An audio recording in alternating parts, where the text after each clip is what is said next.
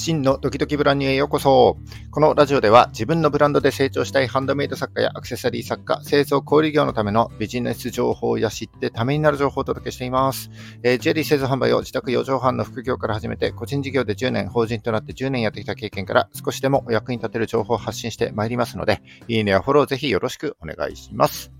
えー、5月17日水曜日の放送ですね。いやー、今日は全国的に真夏日になるみたいな天気予報でしたけれども、ここまあ仙台もそうですが、えー、気温が30度をね、超える地域もあるそうなので、えー、外でお仕事をされている方はね、特に熱中症にはお気をつけください。はい。で、今日のお話なんですけども、えー、まあ、ちょっとタイトルが気になった方ももしかしたらいらっしゃるかなというふうに思うんですけども、えー、ある一冊の本からですね、学んだことを、えー、プーさんにちなんだ本ですけども、からアウトプットしていきたいなというふうに思っております。えっ、と、昨日の午後ですかね、ちょっとなんかね、やる気が起きなくて、ちょっとダラダラしてしまったので、ああ、またやばいなと思いつつ、そんな時はね、本屋さんに行くようにしてるんですよね。で、特に目的もなく本屋さんでこうタイトルだけ見て回って、えー、なんか面白そうだなと思って見てるとですね、結構思わぬ発見があったりするので、たまにはね、あのー、目的もなく行動するのもいいもんだと思いつつ、見つけた本が、えー、プーさん、心がすっきり幸せのヒントっていう本でした。えっ、ー、と、買ってからですね、Amazon で見たんですけども、結構ね、レビューも多くついてたので、えー、もしかしたら知ってる人もいらっしゃるかもしれないんですけども、えっ、ー、とね、全ページにプーさんとこうプーさんの仲間たちがこう出てきて、まあ、人生の教訓のような言葉が書いてあるんですけども、あの、プーさんって結構いいこと言うんですけども、そのこと書いてある、本に書いてある言葉はプーさんのセリフじゃなくてですね、えー、仏教の教えで、えー、禅の言葉、禅語っていうのがね、ピックアップして書かれている本でした。なんだって思って、こう少しがっかりしつつこう立ち読みしてたんですけども、えー、この前後ってね、あのー、そういえば僕も前にあのラジオで紹介したことがあって、えー、たった一言の中にですね、ものすごい深い意味が込められているものが多いんですよね。えっ、と、前に紹介したのが、えっ、と、知覚同行という、え言葉で、え知って、覚えて、動いて、考えるっていう、え4つの単語を並べた言葉なんですけども、この知覚動向っていう、えー、読み方を変えると、ともかく動こうっていうふうに読めるんですよね。なんで、あれこれ考える前に、えー、まずは行動しようみたいな禅の言葉にはなるんですけども、そういった感じで、えー、こういう一言の中にですね、すごい深い意味が込められていて、あの、一回聞くとね、ちょっと記憶に残ってふと思い出すことがあったりするんです。で、この本を書いたのが、えー、現役の住職さんなんですけども、あの、面白いことにですね、庭園デザイナー、庭のデザインもやられてるみたいで、あ、ユニークだなと思って結構見入っちゃったんでね、あの、今日はその本の中から、えー、この禅の言葉をですね、少しピックアップしてシェアしていきたいなというふうに思っております。えー、ちょっと前置き長くなりましたけども、えー、プーさんと一緒にですね、禅の世界を覗いてみましょう。あプーさんはちょっとラジオでは見えないんであれですけど、僕では役不足ではありますけども、一緒にね、禅の世界を覗いてみましょうということで、最後までお聴きください。よろしくお願いします。はい。えっと、今日はですね、えー、プーさんの心がすっきりする幸せのヒントっていう本から、えー、学びになる、えー、禅の言葉をですね、4つですね、ピックアップしてご紹介していこうかなというふうに思っております。えー、その前にですね、この本を少し紹介しようかなと思うんですけども、えっと、冒頭でもお話した通り、えっと、現役の住職さんですね、えー、庭園デザイナー、庭のデザインもやっていらっしゃる、えー、現役の住職さんが書いた本になります。えっ、ー、と、仏教からの教えで、えー、禅の言葉というのが4つのセクションに分けてまとめてあるんですけども、えー、全ページにですね、あの、プーさんとその仲間たちがこう、挿絵というよりかはですね、プーさんの世界観でこう、溢れていて、こう見ていてね、なんかほっこりする感じなんですよね。で、その中に、まあ、さりげなく禅の言葉が少し添えられているかなという感じになります。なんでこう、割とこうスッと入ってくる感じですね。えー、全部で4つのセクションがあるんですけども、えー、今日一日を大切に生きるための言葉、悩んだり落ち込んだりした時に読みたい言葉、シンプルに生きるための言葉、人付き合いが楽になる言葉というふうな感じになってまして、えー、一つのセクションに20個ぐらいですかね、えー、全の言葉がこう集約されてまとめられています。あの、勘違いしてほしくないのがですね、別に宗教に走ったとかそういうことじゃなくて、あの、プーさんほっこりするなと思って買っただけです。えっ、ー、と、結構ね、この禅の言葉も、えー、響くんですけども、それよりね、あの、プーさんとその仲間たちのイラストがですね、本当に優しいタッチのイラストでほっこりできるので、まあ、興味ある方はね、ちょっと読んでみていただければなというふうに思っております。さっき Amazon 見たらですね、単行本の中古が1円から、ほぼ送料だけで購入可能可能でしたので、あの、リンク貼っておきますので、チェックしてみてください。はい。ではですね、ここからピックアップした禅の言葉4つだけご紹介していきます。えっ、と、教から来ている言葉なので、えー、難しい言葉も多いんですよね。で、音声だけで伝えるのはちょっと大変なので、今日はですね、音声だけで伝えられるものだけを4つ集めてみました。えっ、ー、と、4ついきます。えっ、ー、と、一行三昧、えー、湯気三昧、主人公、結果自念になるのこの4つになります。えー、最初の1つ目が、えー、一行三昧ですね。えー、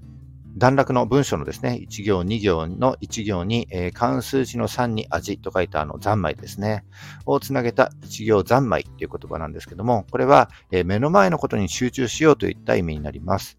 この残枚っていう言葉一言で、えー、もともとは心をこう、えー、不動させず一点に集中させること、精神統一なんていう意味がですね、仏教の教えであるそうなんです。これに一行を加えて目の前のことみたいな意味合いになるんでしょうかね。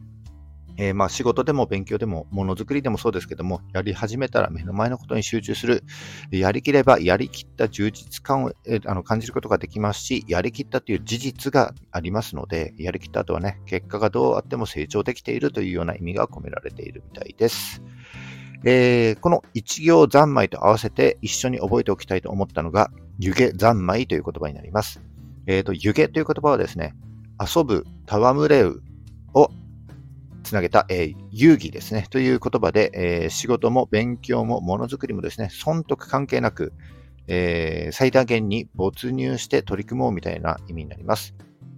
これってあの普段感じることも多いと思うんですけども、あの自分が好きな仕事はこう、寝食ね、忘れてやっちゃうみたいなとこってありますよね。まあ、ものづくりも仕事も、まあ、ただこなすだけじゃなくて、仕事に対するこだわりだったり、えー、納品した先のお客様のことを考えるとですね、一つ一つの工程がとても楽しく思えるものですし、まあ、何でもね、夢中になって取り組めば、ものすといい結果につながっていく、そんな意味になりますね。はい。で、三つ目は主人公ですね。えー、物語の主人公そのままなんですけども、この主人公という言葉ももともとは禅の言葉らしいんですね。えー、この主人公はですね、えー、本来の自分の姿を表していて、まあ、えっ、ー、と、人生いろんな悩みや、ね、不安はありますけども、理想の自分を目指して生きようみたいな意味になります。えー、人生は一度しかありませんし、自分の人生をデザインできるのは自分自身に他ならないので、えー、自分の直感を信じてね、前進していきましょうといったことが書かれておりました。最後は、えー、結果、自念になるという言葉ですね。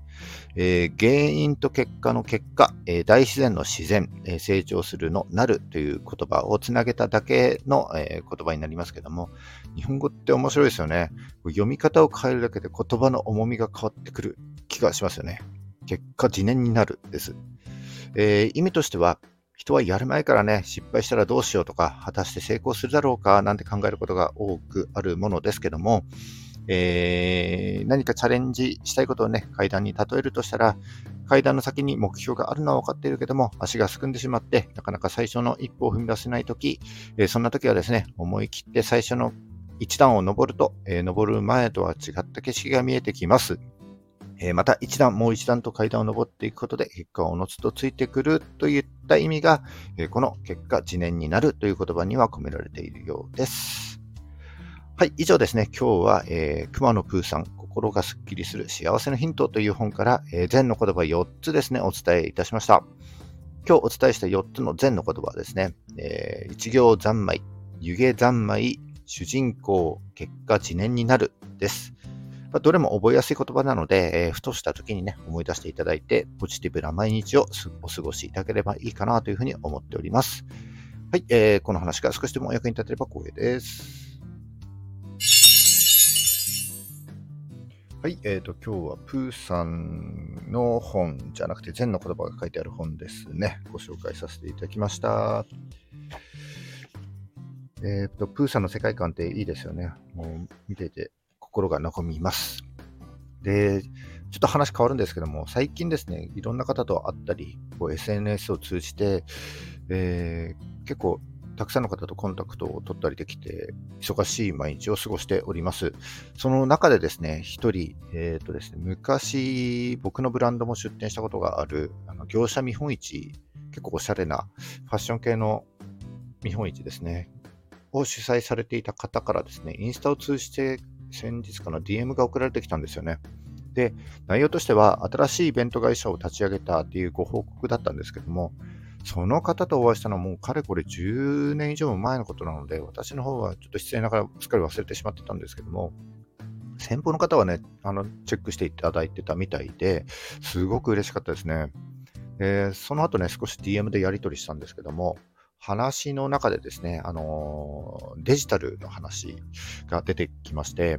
あの今、どんどんね、デジタル化が進んでいく中で、今後ね、ますます AI が、え私たちの身近になっていく中でですね、えー、そんな中で、えー、リアルな人との対話だったり、えー、物を見て触れたりとかね、現場の空気感や世界観を肌で感じ取るといった、なんていうか、アナログ的なことがますます重要視されていくんじゃないか、みたいなことをおっしゃってたんですけども、いや、僕もね、あの、すごく共感して、えー、まあ、僕も2年前ぐらいからあのデジタルとアナログの融合みたいな思いがあってですね、そういうな感じで情報発信はしてるんですけども、えー、とデジタルや IT はね、道具しか、道具でしかないということをね、忘れずに、えー、使える IT はこなしつつですね、このアナログでしかできないこと、成し得ないことっていうのに、えどんどん目を向けていきたいなというふうに改めてちょっと感じさせられた、えー、DM のやり取りでした。まあ、なので、えー、チャンスがあればね、どんどん現場に赴いていろんな方とお話していきたいなと思ってますし、えー、自分で僕のサイトとかでもね、企画いろいろできればいいなというふうに思っておりますので、えー、何か企画ありましたらね、ぜひその際はどうぞよろしくお願いします。ということで、えっ、ー、と、今日は終わりになります。本日も最後までお聴きいただきましてありがとうございました。えー、この放送が少しでも役に立った、ためになったと思った方は、いいねをお願いします。えー、また、聞いたよという印で、いいねボタンをポチッと押して残していただけると非常に嬉しいです。今後も頑張って配信してまいります。よかったらフォローぜひよろしくお願いします。はい。えっ、ー、と、今日が水曜日なんで週の真ん中になりますね。じゃあ、今日も頑張っていきましょう。それじゃあ、バイバイ。